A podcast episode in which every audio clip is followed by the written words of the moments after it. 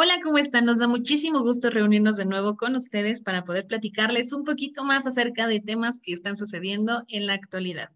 Como todas nuestras sesiones, nos encontramos con ustedes Alejandra y Abigail. Y este es un capítulo más de DENES. Bueno, vamos a empezar hablando primero con eh, cuáles han sido las medidas para regreso a clases presenciales seguro en el mundo, ¿no?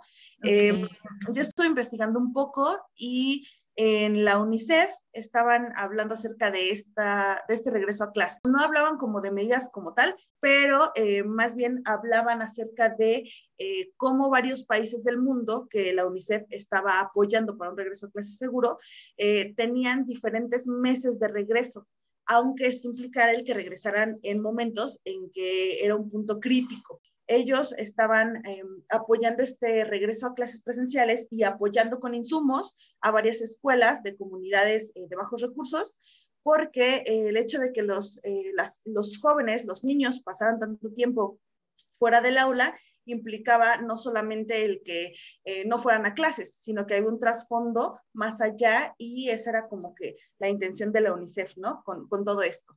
Pues al igual que tú, el organismo internacional que yo estuve revisando fue la UNESCO y ellos también priorizan el hecho de que los estudiantes de nivel básico se reintegren a las actividades académicas. Como bien lo mencionas, este punto no solamente está basado en factores de salud o factores socioeconómicos, está basado en el hecho de la exposición de los estudiantes a un ambiente seguro considerando como ambiente seguro las escuelas, ya que en países tercermundistas o en vías de desarrollo, eh, los principales conflictos o los principales puntos de riesgo para los menores no es la enfermedad en sí, sino es el ambiente social en el que se encuentran cuando están en casa. Entonces decían que mientras más prolongado fuera el tiempo que ellos estuvieran fuera del aula, ellos iban a tener menos probabilidades de poder concluir con sus estudios y que se incrementaban las probabilidades de exponerlos a situaciones tan graves como pueden ser abuso sexual, físico y algunos otros problemas relacionados con cuestiones ya vinculadas a su nivel socioeconómico. Y bueno, yo creo que las medidas para un regreso a clases seguro son como que eh, las mismas, ¿no? Y después, aunado a lo anterior, el hecho de estar realizando pruebas para poder analizar si es que los estudiantes podían eh, encontrarse como población en buen estado o si existía de repente el rebrote de alguno de, de, estas enfermedades. Sí, yo creo que em, esas medidas, sí, como lo mencionamos, son en general, pero vamos a enfocarnos un poquito a las medidas que se están adoptando en nuestro país para ver si son eh, extra de las que ya mencionamos o si pues solamente se siguen esas. Así es. Además de esto, pues también el asegurar la vacunación de los principales directores de, de la educación, que son en este caso los profesores, ¿no? el gobierno de nuestro país em, impulsó un curso que se llama Retorno Seguro. Es un curso que se toma en línea y está dividido eh, respecto a cada nivel educativo, ¿no? Entonces, lo que se da en este curso es, eh, o su principal objetivo es ayudar a identificar los brotes que se pudieran dar en la escuela y también cómo cortar, pues, las cadenas de infección.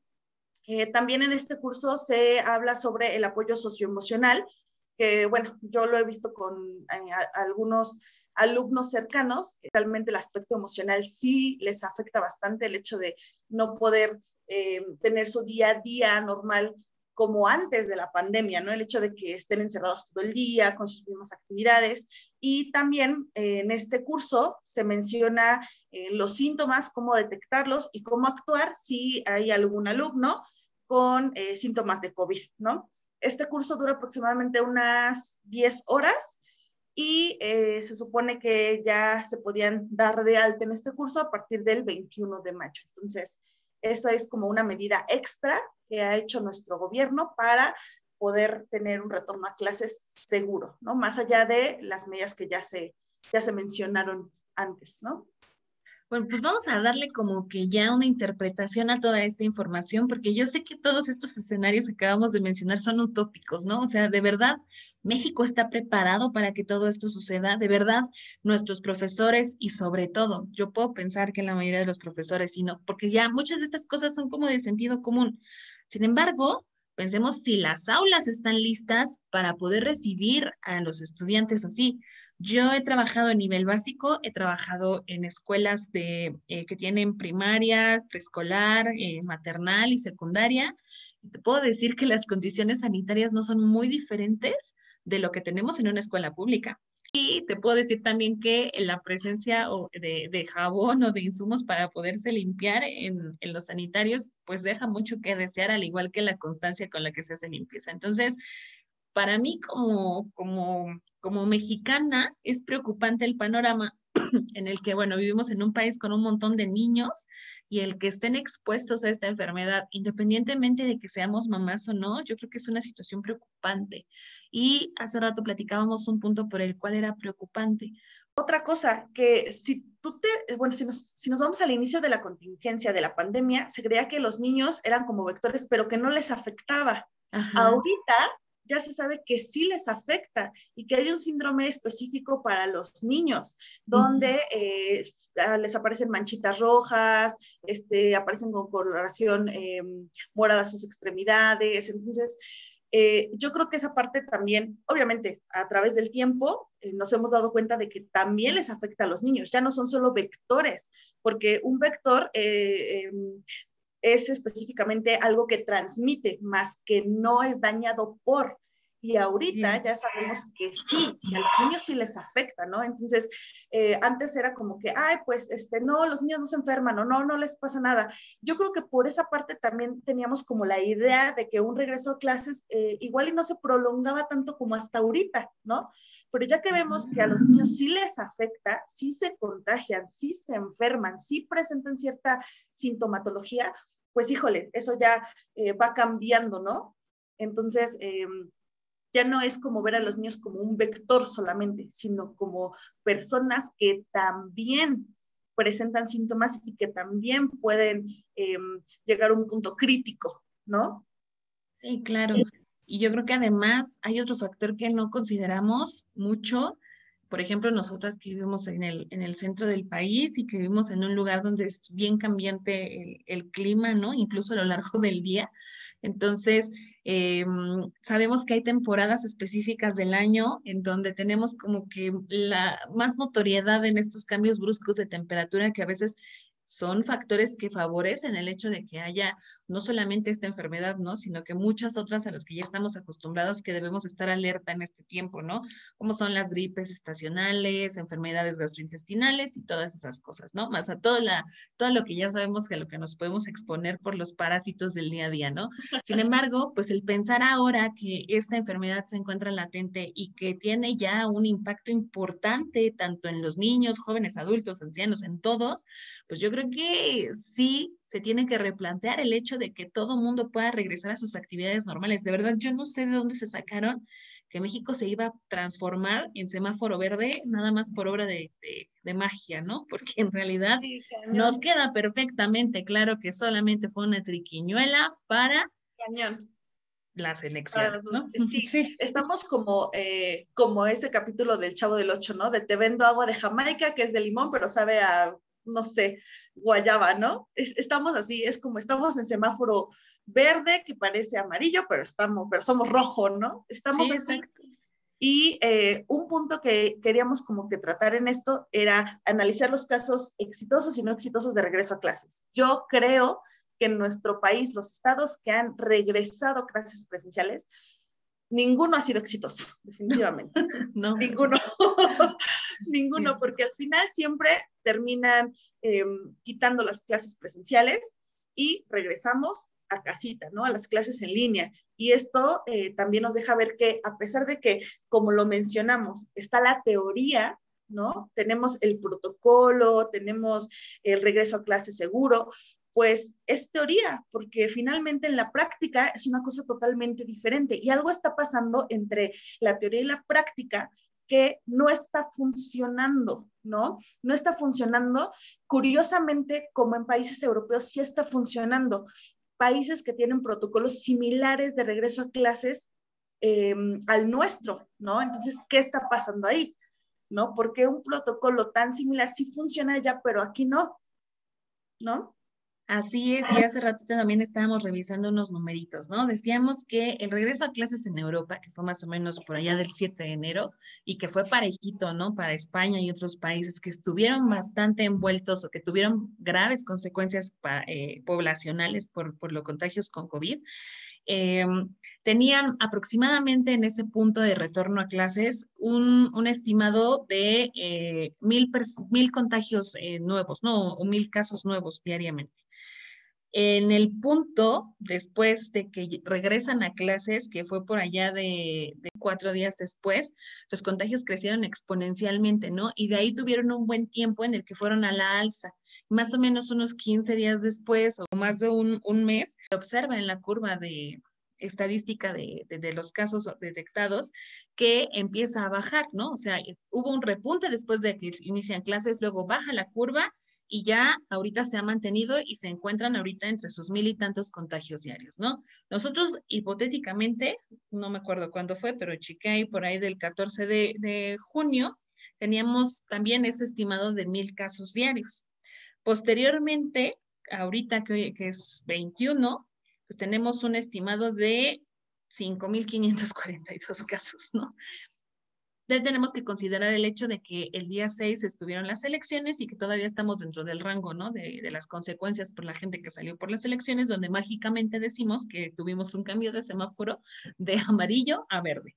Sin embargo, ya se detectó que está otra vez el repunte de personas hospitalizadas y los semáforos cambiaron de nuevo. El, el, día de hoy quedaron clausuradas las clases en la capital del país, que es la Ciudad de México, y este, se se regresaron todos los niños a clases a distancia porque eh, cambió el semáforo a amarillo por este repunte que les menciono, ¿no?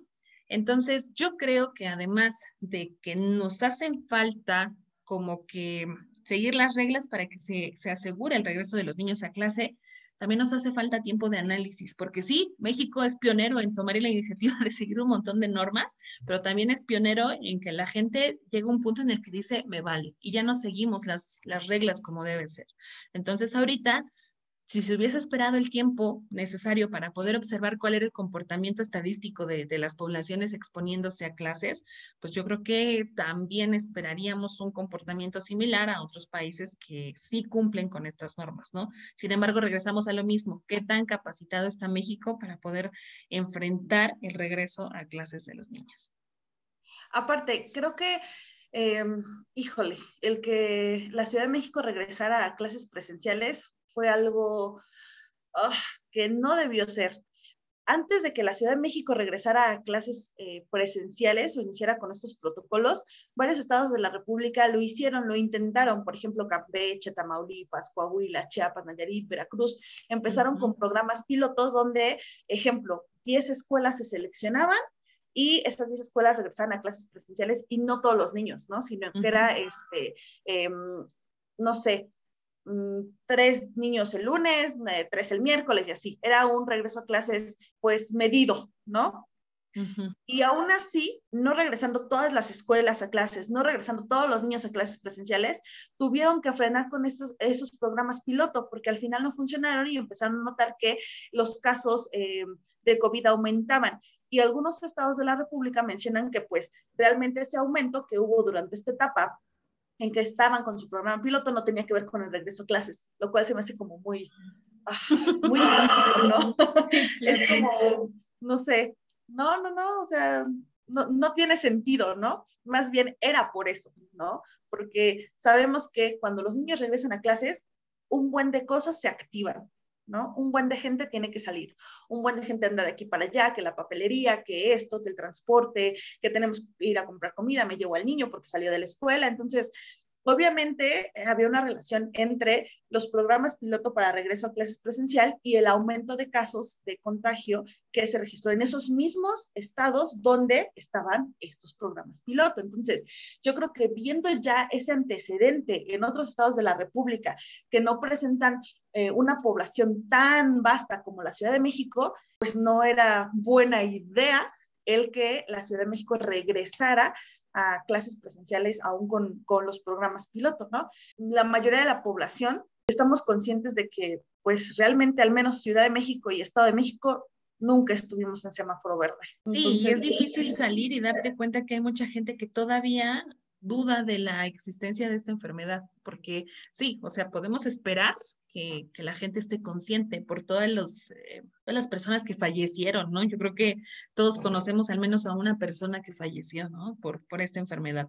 Sin embargo, todavía nos quedan muchas dudas o a, o a mucha gente le quedan dudas y ya es usual salir a la calle y darte cuenta que los vecinos están sin cubrebocas o que ya están en la tienda sin cubrebocas, las personas que conviven más con otras personas. Parece que que no hemos entendido que es algo tan sencillo de hacer, nada más tener tu mascarilla puesta y limpiarte tus manitas, que que, parece increíble que, se, que estar raspa en lo absurdo, ¿no? Que, que podamos estar sufriendo las consecuencias de una enfermedad que solamente con medidas de higiene se controla, con medidas de espacio. Te platicaba sobre la anécdota de esta mujer que, que estaba formada atrás de mí y a fuerza quería estar a un costado mío. Ahora por lo del Día del Padre fuimos a comprar un regalo, mis hermanas y yo, y ahí dice claramente en la tienda, cuatro escalones de distancia para las escaleras eléctricas de entre personas, ¿no? Nosotras convivimos diario, pues íbamos ahí en el mismo nivel, pero el señor que estaba ya en otra, eh, de otra, perteneciente a otra familia, llegó y se formó atrás de nosotros a un escalón de distancia y mi hermana le dijo, este, son cuatro escalones de distancia, señor. Y el señor, en lugar de decir, ay, qué pena, me hago para atrás, alguna cosa, no, le dijo, pues si quieres, bájate. pues digo, ¿dónde yace pues si quieres, muérete. pues sí, o sea, y traía el cubrebocas hasta aquí, ¿no? Yo no escuché lo que él dijo, yo venía clavada en mis pensamientos, pero nada, sentí el empujón de mi hermana de que en efecto tomó la decisión de que nos bajáramos y mi hermana es una mujer asmática, embarazada, con todas las contras del mundo, como para que enfermarse por esta situación, pues sabemos que puede resultar en, en, algo fatal, ¿no? Sin embargo, bueno, la gente más allá de, de creer en las cosas, de ser empática, ok, no creas, cultívate un poquito, échate una leidita al periódico de la mañana, búscalo en internet, pregúntale a tu vecino, no lo sé. Más allá de darnos cuenta de todas las evidencias que hay a nuestro alrededor, parece que el único punto que debemos defender es nuestra necedad ante lo que sea que esté pasando, ¿no? Y eso es... la mentalidad de no me va a pasar a mí, ¿no? Ajá. Yo soy sano, no me siento mal, mira, todo este tiempo he estado así, no me ha pasado nada, ya la libre, ¿no? Así es. Y aparte, no sé si tú te has enterado de cosas así, pero yo he llegado a la conclusión de que las personas más inconscientes, a veces a ellos no les pasa nada, pero como se convierten en vectores de esta enfermedad, a ellos les da bien leve, pero van con los abuelitos, van con los papás, incluso con sus propios hijos, y a todos los demás les va súper mal, menos a ellos que anduvieron de necios, ¿no? Porque aparte, pues, sí, en efecto, su cuerpo fue súper poderoso, pero a todos los que estaban a su alrededor, ¿no? Yo al menos conozco tres casos de personas que así llegaron e infectaron a toda su familia y tuvieron una gran cantidad de decesos. También, sí, también, también tengo casos, ¿no? Que, que he escuchado y digo, híjole, está, está muy cañón.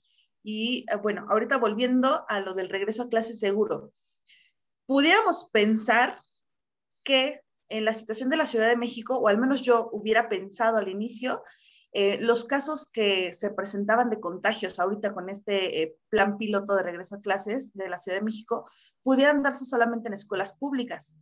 Pero lo que yo estaba viendo es que estos eh, casos de contagio no solamente se han estado dando en escuelas públicas, sino también en escuelas privadas. Pudiéramos pensar que tuvieran protocolos más estrictos que una escuela eh, pública o que tuvieran más insumos o más cuidado o más algo, ¿no? Que pudiera aminorar, ¿no? La oportunidad de que algún alumno con síntomas de COVID se presentara y armara todo esto, ¿no? Que es la serie de contagios. Entonces, creo que también sería bueno hablar acerca de qué onda con las escuelas públicas y qué onda con las escuelas particulares en este regreso a clases piloto, ¿no? Que se ha estado haciendo. Nos queda perfectamente claro que la educación en México es un negociazo. Muchas de las personas que tienen dinero, no estoy diciendo porcentajes ni nada por el estilo, porque en realidad lo desconozco. No es que lo hayan tenido porque tengan un grado académico muy avanzado, es más, hay muchas personas con mucho dinero en nuestro país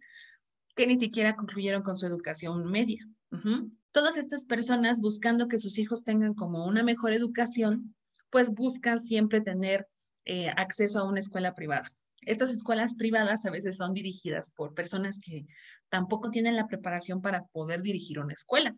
Sin embargo, es un hecho en nuestro país, hay chorrocientas mil escuelas particulares de todos los niveles, para todas las cosas o gustos que te puedas imaginar, y que evidentemente, si sus líderes no están preparados ni siquiera para llevar o, guiar el negocio, pues ¿qué podemos esperar que puedan hacer nuestros líderes académicos para poder eh, defender a sus alumnos de enfermedades? Te voy a hablar del ejemplo más absurdo y soso del mundo. ¿Qué pasa cada temporada de lluvias y calor, o sea, la primavera en México, con el caso de los piojos? Uy, no, es terrible. O sea, ya está, bueno, al menos nosotros como mamá, ya tenemos esa idea aquí grabada, ¿no? Identificamos perfectamente esa época y sabemos aguas, aguas. o sea, estás preparada con el spraycito y todo, ¿no? Incluso ya sabes, identificas en qué momento eh, la directora o la orientadora o la maestra va a mandar el mensajito de eh, papis, buenos días, shalala, shalala, tenemos este, casos de, de piojos, ¿no? Entonces ya, ya tienes la idea. Y estamos hablando de una situación o de un parásito que ha existido de la mano de, de los mamíferos, ¿no? O sea, un, un animalito que que ha estado latente en muchos lugares, que sí es propio de, climas más calientes, sin embargo, yo sé que en muchos países muy avanzados, yo he escuchado que los australianos o los japoneses tengan piojos, ¿no? Y aquí en México, no importa si vas en escuela pública o particular, hay piojos. Y todavía les da miedo a los maestros o a los directivos decirle al papito o a la mamita, revísele la cabecita a su niño, ¿no? Tendría que ser un motivo de vergüenza para nosotros como padres permitir que nuestros hijos, pues, y tengan una infestación tan grande, ¿no? Digo, como papás, pues estarlos revisando, darte cuenta de su conducta, ¿no? De que ya se estén rascando y así, bueno, puede ser signo de alarma. Pero habemos, muchos papás que estamos bastante clavados en nuestro trabajo y no nos fijamos en todas esas señales. Sin embargo, bueno, estamos hablando de una enfermedad que ya sabemos que sucede, ya sabemos cómo controlarla, ya sabemos absolutamente todo al respecto de esta enfermedad, pero no se ha logrado controlar con el paso de los años. Y lo mismo con las enfermedades gastrointestinales, y lo mismo con las gripas y todo eso. ¿Qué podemos esperar ahora de una enfermedad reciente altamente contagiosa que no tiene un tratamiento definido? ¿Qué podemos esperar de los controles que requieren ya de análisis de laboratorio? ¿De verdad nuestro país va a estar pagando estas pruebas de laboratorio? Lo que tú decías hace ratito con respecto a la inversión de la detección de esto, ¿no? Claro, aparte, no solamente con la parte de la, detección, sino vamos al día a día que vivirían nuestros hijos si regresan a clases presenciales eh, bajo cualquier programa piloto, ¿no? Eh, realmente todas las escuelas de nivel básico tienen la capacidad para adquirir todos los insumos de limpieza que se van a necesitar para mantener los salones aptos y así evitar contagios o para detectar a los alumnos con síntomas. O sea, realmente tenemos esa capacidad económica ok, tú puedes, podemos decir, pues es que el gobierno nunca ha dado nada y entre los padres de familia hacemos cooperacha y siempre lo hemos hecho, ¿no? Porque al menos en las escuelas con las que yo he tenido cercanía, escuelas públicas, la sociedad de padres siempre pide un, un, apoyo para que entre los padres cooperemos y se cubran las necesidades de la escuela, ¿no? Que se rompió este vidrio, que la chapa, que esto, que el otro, que la pintura y todo eso, ¿no? Entonces ahora, ok, entre los padres hacemos la cooperación, ¿cuánto tiempo vamos a soportar eso? ¿no? Porque estamos hablando de que los países europeos que hicieron todo este regreso a clases mencionan en sus protocolos que cada cierto tiempo se tiene que hacer la, la desinfección de las aulas. Alguien lo tiene que hacer. Segundo, eso implica estar gastando en insumos. ¿Tenemos la capacidad para hacerlo? Y no solamente en una escuela pública. Yo creo que también sería como un golpe en las escuelas particulares, porque al final las escuelas particulares sí reciben eh, las colegiaturas, las mensualidades, lo que quieras, pero también implica un gasto que no estaba previsto para mantener las aulas eh, eh, pues limpias, ¿no?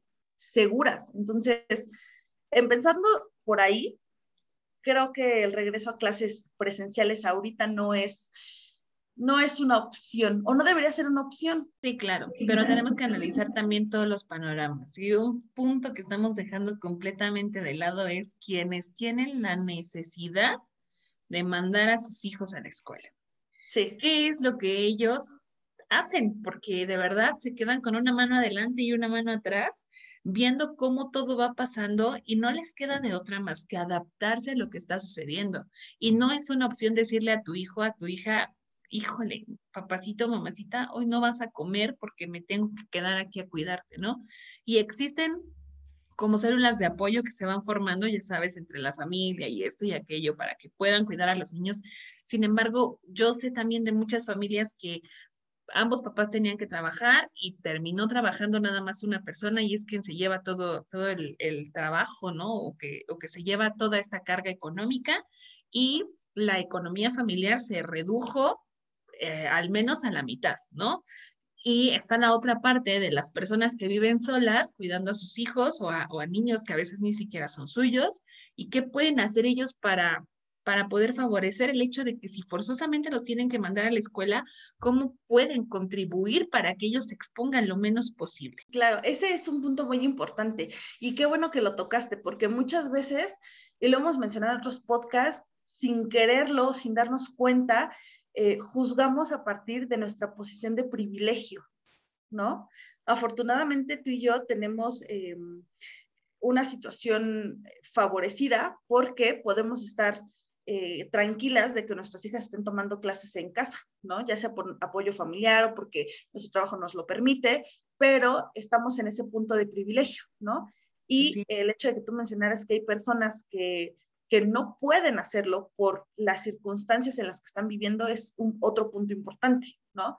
Ahora, em, ¿cuál sería el caso ideal para estas personas, no? Pues el regreso a clases, pero em, yo creo que, que lo adecuado sería así, el regreso a clases para estas personas que lo necesitan, pero volvemos a lo mismo, ¿no? O sea, ¿qué tan buena sería la organización, ¿no? De, de las escuelas de las privadas no creo que sea tanto, tan difícil, ¿no?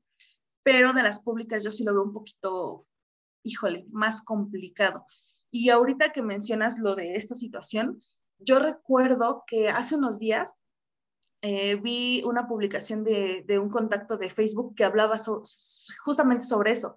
Hacía mención de, de que, híjole, o sea, que entendía la situación en la que estábamos, pero que había personas que no tenían otra opción más que sus hijos regresaran a clases presenciales, ¿no? Y se me quedó muy grabado, me quedé pensando en, es verdad, ¿no? Están esos casos, pero muchas veces no, no nos damos cuenta hasta que nos lo hacen notar, como ahorita que lo mencionaste. Sí, exactamente. Yo creo que para los papás y mamás abuelitos o tíos o quienes sea que tengamos niños a cargo, hay un punto bien importante que a veces creemos que los niños no van a tener la capacidad de entendimiento, pero es que crecemos a veces con ese chip de, de, sí, de creer que ellos no nos van a entender o no van a entender la importancia del cuidado de su salud.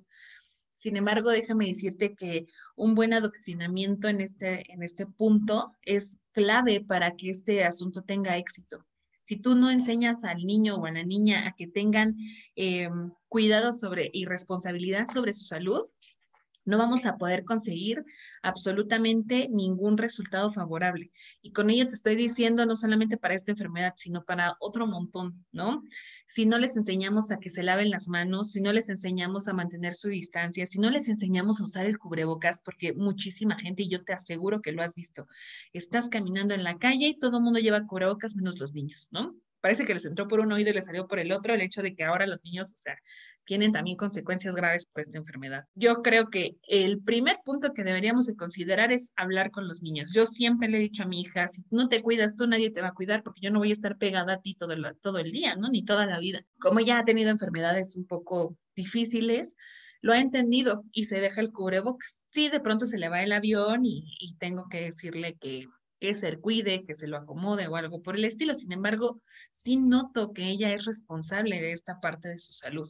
Entonces, el primer punto es la enseñanza a los niños y el segundo punto yo creo que no va a haber de otra. Si tu papá o mamá no tienes la oportunidad de dejarlo a salvo en algún otro lugar, que lo dotes de lo que sea posible de desinfectante, de algo muy práctico para que ellos puedan asearse, porque si no les favorecemos de estas herramientas, No importa si sea escuela pública o particular, te lo aseguro, amiga, porque el tiempo que yo estuve trabajando en escuelas particulares, te lo digo, es un negocio. Las escuelas, al igual que cualquier otro negocio, buscan la manera de disminuir sus gastos de la manera más extrema posible. Y te aseguro que eh, yo como mamá y que vi todo eso, yo no confío en la calidad de las cosas que como escuelas le ofrezcan a los hijos. Es más, me atrevo a decir con toda certeza que yo he visto más en, ese punto que, que pude analizar fue de guarderías. Yo vi más seguridad, más protección y más organización en una guardería del DIF que en una guardería particular o dos de las guarderías particulares a donde yo llevé a mi hija. Me di cuenta que tenían bitácoras, que tenían registros, que tenían un, un protocolo bien establecido sobre el cuidado, la alimentación y todo de los niños y en las escuelas particulares te aseguro que me hablaron más de una ocasión para decirme, híjole, es que ya se mojó. Y yo así de, ¿cómo que se mojó? ¿O se tiró el agua encima? ¿O cómo?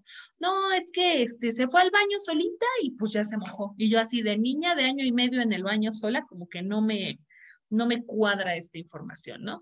Sin embargo, bueno, son cosas que suceden, son cosas que pasan y yo creo que a estos puntos hay otros más que agregar. ¿Tú cuál agregarías? Eh, yo creo que el que mencionaste, y voy a partir de ese es el de, sí, si no tienes otra opción, pues vas a tener que mandar a tu hijo a la escuela bien armado, bien informado y em, creo que tenemos que trabajar mucho en la concientización, ¿no? Porque eh, volvemos al punto de todos hemos tenido personas cercanas que han fallecido o conocidos que tienen a alguien cercano que ha fallecido, ¿no? Entonces, es increíble que hasta ahorita sigamos en esta situación, pero respecto al regreso a clases em, presenciales en nuestro país, si se siguieran los protocolos como vienen, no creo que tuviéramos mayor problema, porque estuvimos hablando de eso de, de, los casos europeos. Sí regresaron a clases en un punto en el que no pudiéramos decir que era seguro, sin embargo, lo lograron, ¿no? Y la efectividad tuvo que ver con el hecho de que se, siguieran los protocolos. Y eso quiere decir que cada uno de los involucrados puso de su parte e hizo lo que tenía que hacer. Porque en este regreso no solamente son los profesores o los directivos o los insumos que estén en la escuela, sino también los padres de familia, los niños, los familiares y la sociedad en general. Y tienes toda la razón. En este punto te doy toda la razón porque podremos tener escuelas de excelencia, pero nunca va a faltar el papá imprudente. Exacto. Podemos tener padres de excelencia y nunca va a faltar el eslabón en la cadena que de pronto pueda ocasionar que el sistema deje de funcionar. Sin embargo, yo creo que sí eh, tenemos que apelar muchísimo ya estamos en un punto en el que la empatía es la clave del funcionamiento de cualquier iniciativa que se pueda tomar, no solamente en aspectos de cuidado de la salud, sino en cualquier otra categoría que te puedas imaginar de nuestra vida, ¿no? Si no entendemos la importancia del cuidado de todas nuestras cosas o del seguimiento de las instrucciones, entonces no nos va a quedar de otra más que ver cómo una y otra vez todos los sistemas se van cayendo y lamentablemente la única consecuencia cuando todo esto pasa es que, que se tomen medidas radicales y yo creo que la gente no estamos lista, listas o listas para poder enfrentar lo que de verdad sería una medida radical, ¿no? Lo vimos en el caso de Europa cuando llamaron a todos los niños a reintegrarse a clases, que dijeron, no, no los vamos a mandar, y que empezó el gobierno a tomar medidas para que sí los mandaran a la escuela. Y entonces en España multaban a la gente que no enviaba a sus hijos a la escuela. Esa es una medida radical. ¿Qué podría pasar en México? No lo sé, pero yo sé que nuestro país es un poco violento y sí tendría miedo de lo que pudiese pasar con respecto a estas cosas.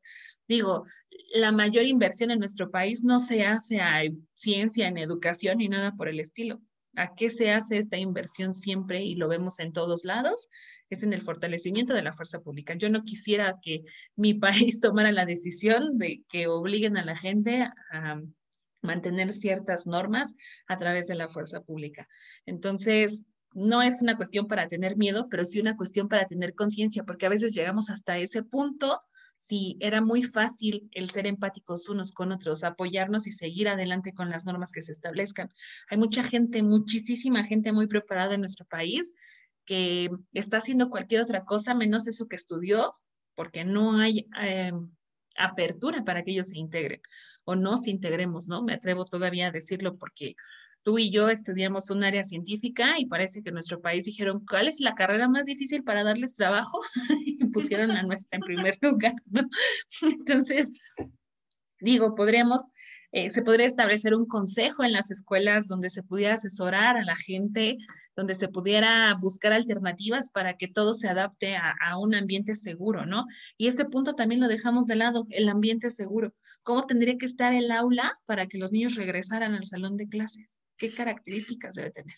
Pues eh, esos puntos sí vienen establecidos en los protocolos, ¿no? Y menciona, eh, dependiendo del tamaño del aula, la capacidad que tiene que haber de alumnos, ¿no? Basándonos en qué? En la sana distancia, ¿no? Obviamente esto también tiene que ver con que eh, no todos los niños vayan el mismo día a la escuela, ¿no? Sino que vayan escalonados. Eh, algo que yo quisiera retomar, que tú mencionaste respecto a las medidas extraordinarias, ¿no? Definitivamente no estamos preparados como para llegar a ese punto, ¿no? Y lo vimos al inicio de todo esto, cuando estuvimos encerrados en cuarentena y solamente las personas que tenían que salir a trabajar porque desarrollaban un trabajo específico tenían que hacerlo, ¿no? Entramos en una crisis tremenda, no pudimos sostenernos, a pesar de que se dijo que las empresas tenían que apoyar y shalala y sus empleados y que no despidos y no esto y no lo otro y que no se baje el sueldo y tal, no se pudo, porque no estamos, no estamos preparados para ningún tipo de medida extraordinaria, ¿no? Y ahí tuvimos el ejemplo. Ahora, para un regreso a clases con medidas extraordinarias como las que tú mencionas, donde se multa a los papás porque no lleven a los niños a la escuela, no, no estamos listos. Definitivamente para eso no estamos listos. Yo creo que lo que nos queda es realmente seguir los protocolos y dar esa información a las personas que conocemos para que también los sigan y motivarlos para seguirlos, porque esto, creo que todos o la mayoría estamos conscientes de que el regreso a clases se tiene que hacer, ¿no? Que en este punto como padre te da miedito, ¿no? Si, si tú no tienes em, la necesidad de enviar a tu hijo ahorita, el que tenga que ir sí te da un poquito de, de, de, de qué pensar, sabes que es algo que no se puede evitar y que en algún punto va a tener que suceder porque no están aprendiendo lo mismo en casa, ni aunque tú estés ahí o no estés o estén recibiendo apoyo de alguien más, a el conocimiento que están adquiriendo en el aula, ¿no? Ahora aquí hay algo que me gustaría comentar. Em, hay escuelas en las que, al menos em, donde yo vivo, se sometió a votación el hecho de si regresaban a clases presenciales con estos protocolos y con estos programas pilotos o no. En el caso de la escuela de mi hija, pues la mayoría votó porque no, ¿no? Dijeron, no, nosotros nos mantenemos en línea y así se hizo, ¿no? Pero en el caso de otras escuelas, la mayoría de los padres dijo sí, que regresen, ¿no? Entonces ya hicieron su protocolo de quién iba a ir el lunes, quién iba el martes, quién iba el miércoles, todo eso, ¿no? Eh, una de las cosas que se mencionaron en estas escuelas es que, pues como ya se iba a regresar a clases presenciales, obviamente los profesores no iban a poder estar mandando tarea para los niños que no quisieran regresar a clases, ¿no? Puesto que la mayoría ya iba a estar regresando a clases. Y entonces que los pocos niños que iban a estar en su casa porque no quisieron regresar a clases presenciales por este protocolo, pues tenían que trabajar con aprende en casa y ya, ¿no? Eso también se me hace como una medida, parte de las medidas extraordinarias, porque es como, pues, o te aclimatas o te aclichingas, ¿no?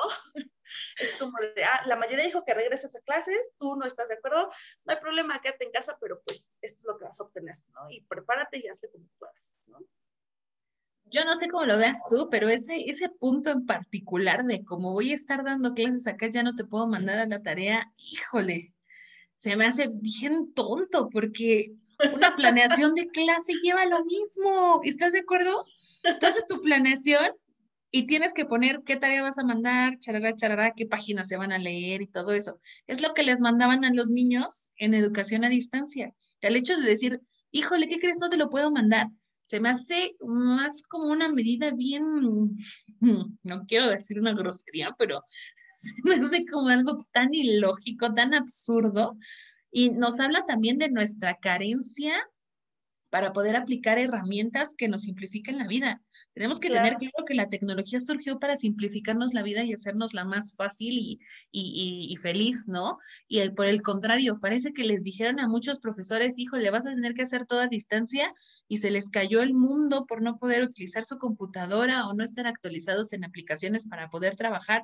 Me integro en eso porque hubo también puntos que me superaron. Sin embargo, nada es imposible. No te cuesta nada ver uno de los 877 mil millones de videos que hay en YouTube para poder aprenderlo. Si podemos ver 15 horas seguidas de TikToks, se los juro por Dios que podemos aprender cómo utilizar tu email de manera eficiente, cómo usar Teams, cómo usar todas esas herramientas que, todo, que, que surgieron ahorita y que se convirtieron en martirio de tantos, pero para mí la verdad que yo siempre he sido araganona para ese aspecto. Para mí fue maravilloso decir, órale, ahí va, en masa para todos, ya no tengo que andar checando cosas.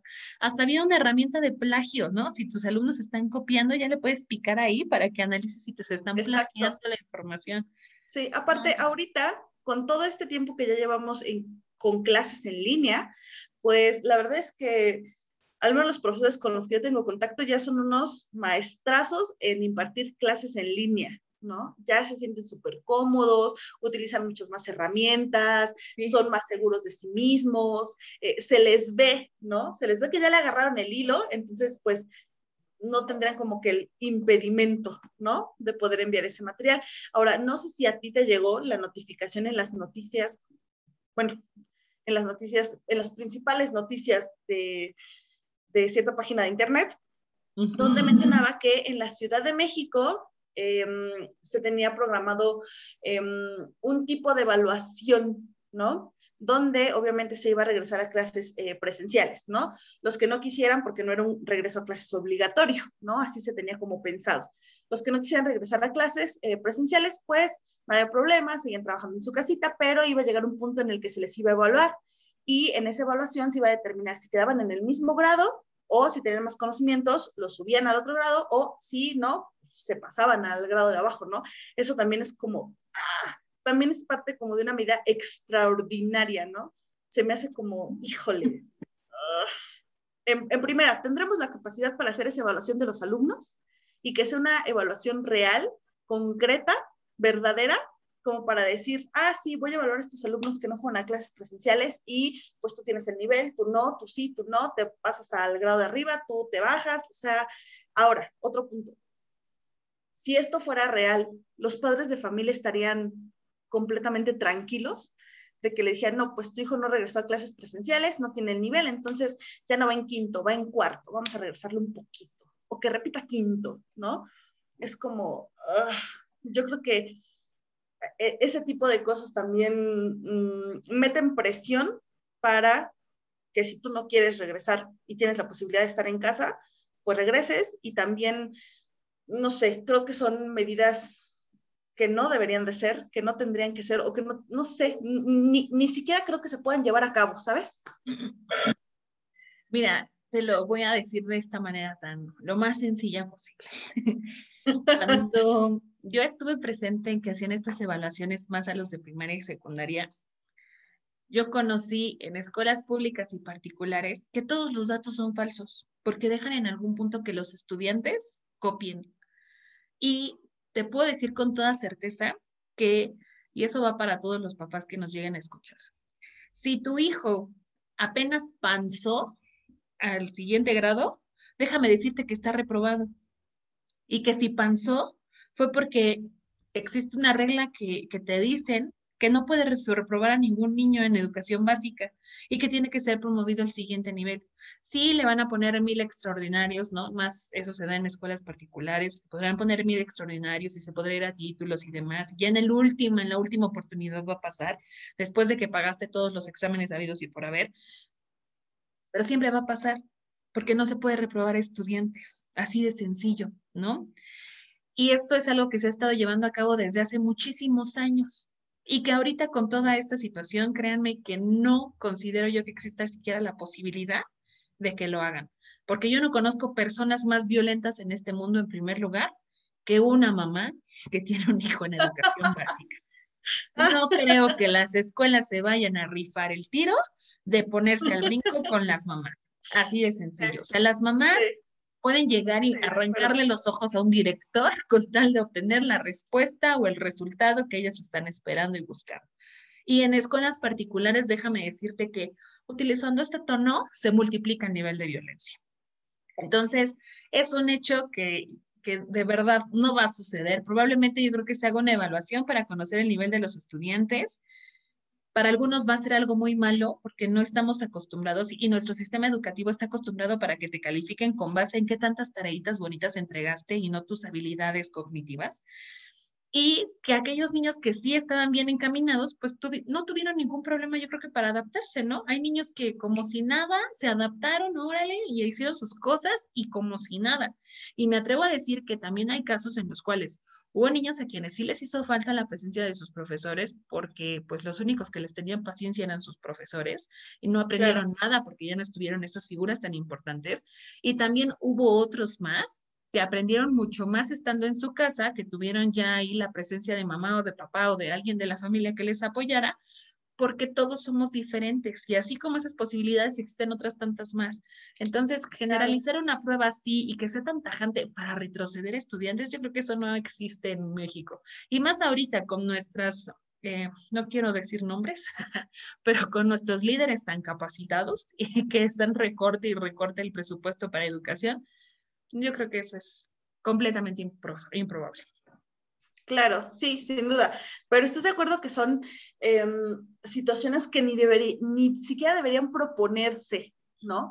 Porque no tenemos ni la capacidad. Si estamos viendo que no tenemos la capacidad para un regreso a clases bajo un programa piloto, o sea, mucho menos para hacer todo ese tipo de evaluaciones, ¿no? O tal vez para hacerla, pero no para que los resultados sean, como mencionas tú, verdaderos, contundentes, eh, válidos, fiables, ¿no? O sea, no tenemos esa capacidad. Y eh, bueno, todo esto nos lleva a hacer una pregunta que a partir de eso vamos a empezar a discutir, ¿no? Chan, chan, chan. Chan, chan, chan. ¿Tú consideras que estamos listos para un regreso a clases presencial con todo lo que hemos visto hasta ahorita? La respuesta es lógica. No, no, no y no. Yo soy de esas mamás, soy de esas personas, resultado y que entendieron que si repruebas una materia y la reciclas o que si te echan para atrás un año, nunca reprobé un año, pero sí reciclé materias, te puedo decir que me sirvió mucho y entendí el valor de lo que significa repetir una materia. Y que si mi hija pierde un año porque yo no la voy a mandar a la escuela, no me importa, porque sé que lo va a poder sacar adelante, ¿no? Y en cuanto a evaluaciones estamos hablando.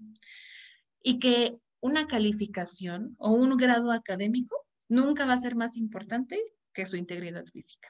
Así de sencillo. Y sabes qué, ah. ahora que mencionas eso, em, muchas veces escuché durante todo esto que estaba entre que nos adaptábamos a clases en línea, que si no, que si eh, se van una semana, dos semanas, tres semanas, y ya llevamos un año así, escuché a muchos padres de familia que mencionaban eso, ¿no? Pues que no vaya a la escuela, que pierda el año, ¿no? No hay problema. O sea, si al final esto no se organiza, pues que pierda el año y, ya, ¿no? Eso también era, en ese entonces, recuerdo, una opción, ¿no? El de, pues si se pierde el año, ni modo, ¿no?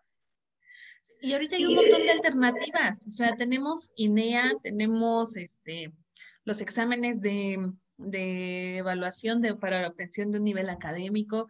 Existen muchísimas alternativas, sí, claro, que te pueden permitir que tú eh, te evalúes en algún punto, adquieres otras habilidades que yo creo que algo muy bueno de la pandemia fue que aprendimos a valorar o entender mm, el poder de nuestras emociones y que es algo a lo que debemos de prestarle atención. Porque toda la vida yo creo que muchísimas personas crecimos con la idea de que lo más importante es trabajar, cumplir con tus responsabilidades y ya, si quieres tus hobbies y eso es todo, pero tu salud mental estaba completamente abandonada. Y entonces tú no le pones atención a eso, lo demás se desmorona, es así como la pieza de hasta abajo de un Jenga, ¿no? Sí, y aparte también con esta, eh, esta dinámica de clases en línea que hemos adoptado derivados de, de esta pandemia, también nos dimos cuenta que hay, como lo mencionaste, muchos alumnos a los que se les da esto, ¿no? Que pudieran tal vez adoptar un sistema mixto o un sistema exclusivamente en línea, ¿no? Y eso también abrió el panorama, eh, bueno, yo creo que principalmente para las escuelas eh, particulares, donde pueden darse cuenta que esta también es una opción, ¿no? No solamente dar clases presenciales, sino también en línea. Yo lo veo un poquito difícil eh, que esto sea una opción para la escuela pública, ¿no? El que haya como escuela em, pública como tal en línea y también presencial. Pero al menos en la escuela, eh, en las escuelas particulares sí he visto que eso ya se volvió una opción verdadera, ¿no? y que muchos alumnos de diferentes niveles ya están buscando eso, ¿no? El que tus clases sean en línea, punto, ¿no? No te preocupes, que sean en línea, no tienes que ir a la escuela y punto. Eso también es una opción. Pero volviendo al tema principal, ya vimos que de plano no estamos, ambas estamos en la idea o, tenemos eh, esa opinión de que no estamos listos para el regreso a clases presencial. Por lo tanto, creo que ambas estamos eh, en el punto de no estar de acuerdo con un regreso a clases presencial ahorita, ¿no? Y el hecho de si, ejemplo, si nos volvieran a decir que estamos en semáforo verde en algunos meses, ¿tú mandarías a tu hija a la escuela? No. Hasta que mi hija no esté vacunada y haya pasado el tiempo de inmunización y que tenga sus refuerzos, cha, cha, cha, hasta ese punto, ya, lo pensaré, analizaré de nuevo o me haré de nuevo esta pregunta. Pero yo creo que tú también estás dentro de la misma frecuencia.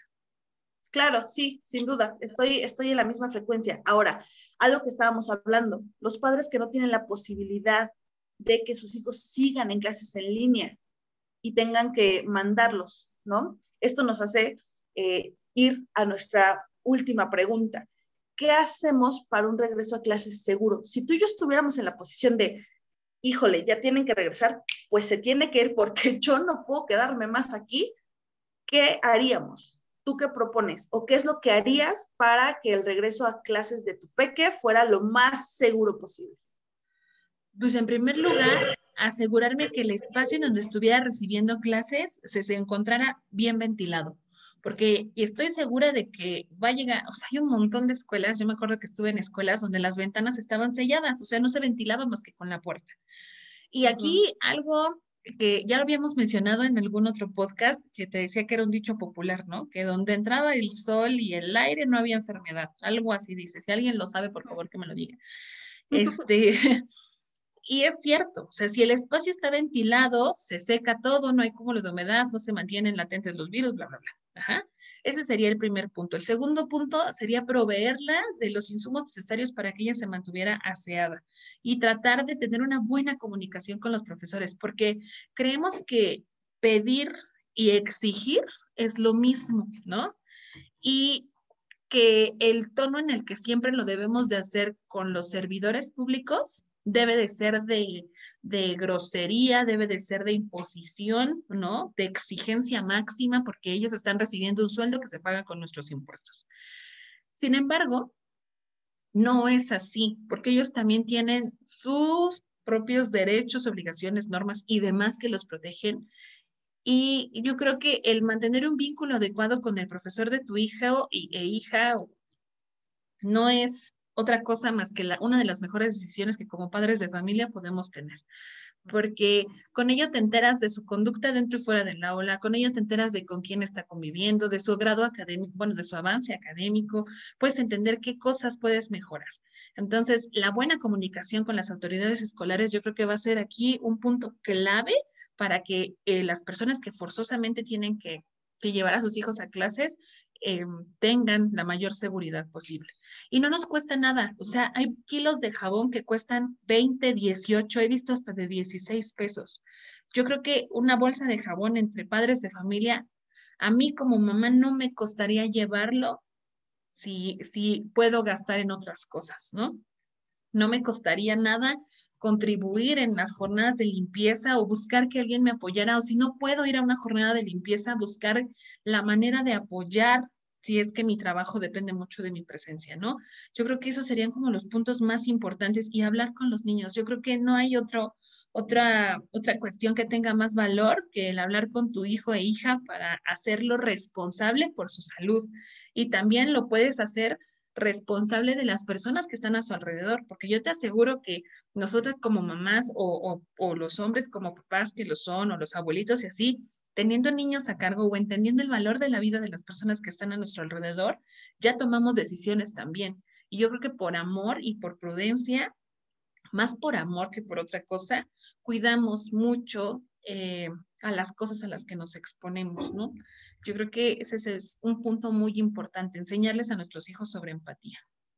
Yo creo que algo que va a ser determinante y es determinante de todo lo que tú mencionas, que estoy de acuerdo en ello, es la disposición, ¿no? Creo que si todos tenemos la disposición, encontramos la manera de poder eh, seguir los protocolos o adaptar los protocolos a eh, el, el, momento y el ambiente en el que estamos viviendo para poder generar un regreso a clase seguro. Entonces, eso es algo súper importante y también la empatía, ¿no? Porque empezamos este podcast hablando desde nuestro punto de privilegio, pero nos cayó el 20 de que hay personas que no están en esa posición y que están esperando con ansias el regreso a clases presenciales porque es su opción, porque así son las circunstancias en las que viven. Entonces, creo que podríamos tener un regreso a clases seguro si todos tuviéramos la disposición y estuviéramos, em, pues, eh, sí, poniendo de nuestra parte, informándonos, comunicándonos para que esto pudiera eh, ser efectivo, ¿no? Totalmente de acuerdo. Y ahí nada más quiero rescatar por último este punto crucial. ¿Cómo es que los institutos o las instituciones internacionales se den cuenta de este punto tan difícil y pongan o expongan o prefieran exponer a los niños y niñas ante una enfermedad en lugar de buscar iniciativas efectivas en contra de la falta de seguridad de los niños y niñas en países en vía de desarrollo o tercermundistas, con estas cuestiones que hablábamos acerca de la exposición que tienen ellos ante situaciones como violencia, abuso y todo eso. Yo creo que cuando ya preferimos arriesgar su vida en lugar de hacer algo para que su calidad de vida mejore de manera general, nos estamos resignando ante los hechos y, y nos estamos acostumbrando a que ese tipo de cosas sean cotidianas y que mejor, no sé, que la mejor alternativa sea aislarlos a través de otro tipo de aspectos. No sé, como que a mí se me movió mucho el leer esas líneas que decían que, que era mejor llevarlos y exponerlos al virus a dejarlos en sus casas. Yo creo que mi mente no concibe el hecho en el cual un niño está más seguro fuera de su casa que en ella. No lo sé. Me, me dejó ahí un poco rojo. Sí, bueno, y eso es algo que también ya habíamos abordado en, en, algún otro de nuestros podcasts, ¿no? El, la ola de violencia que, que, siempre existió, pero que se visualizó más ahorita, ¿no? Porque eh, pues estamos, estábamos encerrados, estábamos conviviendo con agresores, ¿no? Y obviamente eso hizo que los casos de violencia eh, familiar pues se dispararan, ¿no? O, o, no que se dispararan, sino que simplemente quedaran al descubierto, ¿no? Porque pues ya estaban. Y eso es parte de lo que mencionas, ¿no? El hecho de que em, tristemente para, para muchas personas la opción es regresar a clases porque de eso depende su vida. Sí. Pues qué difícil y qué, qué, qué, qué cochinadas se van destapando con la exposición que tenemos en nuestros propios hogares, ¿no? Qué cosas tan, tan delicadas están a nuestro alrededor y a veces no valoramos y qué cosas tan bonitas también a veces tuvimos la oportunidad de darnos cuenta que hay. Yo no voy a dejar de agradecer a, Dios, al universo, por el hecho de que con esta enfermedad yo aprendí a acercarme más a mi hija y a poder tener el placer de convivir más con ella. Y yo creo que si lo veíamos desde ese punto de vista, y de ver que también nuestros hijos tienen otras capacidades, porque eso también fue para mí así como, wow, de verdad, ¿en serio te estás adaptando así? ¿En serio lo estás logrando? Y las notas amarillistas siempre han ido para demeritar el, el, trabajo de los maestros, para demeritar el trabajo de, de, toda la gente que trabaja en esos aspectos, pero, pero yo creo que no hay mejor criterio que el que tiene uno mismo y muchas cosas han quedado al descubierto. Y yo creo que sí, la empatía y el poner todos de nuestra parte son las claves para, para el cambio de nuestra sociedad a futuro. Sí, claro. Creo que eh, ya me parece que ya lo hemos mencionado también antes, el hecho de que, pues, con todo esto todos empezamos a valorar lo que antes consideramos nuestra vida diaria, ¿no? Nuestra vida normal y que con esta nueva normalidad muchas cosas nos empezaron a hacer ruido, para bien y para mal, ¿no? Entonces, em, inevitablemente vamos a tener que regresar a clases presenciales.